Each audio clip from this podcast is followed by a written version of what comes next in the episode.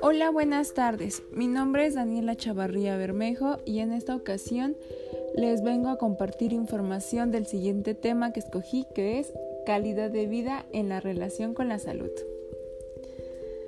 Voy a comenzar. La OMS define la calidad de vida en una relación con la salud como la percepción personal de un individuo sobre una situación en la vida, dentro del contexto cultural y de valores en que vive y en relación con sus objetivos, expectativas, valores y intereses. La utilización de instrumentos de medida responde a la realidad de incorporar una visión y una perspectiva social.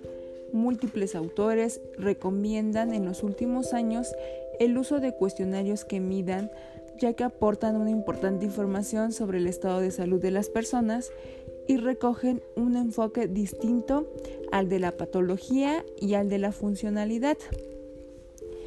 A medida que la esperanza de vida aumenta en nuestra sociedad, las expectativas de la población se realizan más en términos de calidad cantidad, y es así como la perspectiva futura epidemiológica y tecnológica resaltará más el componente de la CBRS en los avances e innovaciones de los servicios sanitarios.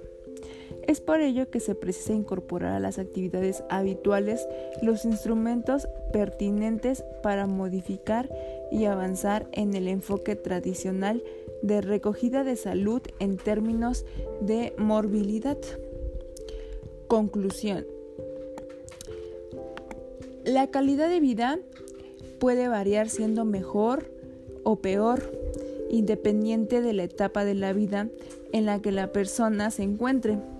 Quien tiene una buena calidad de vida puede disfrutar de diversas experiencias que enriquecen aún más.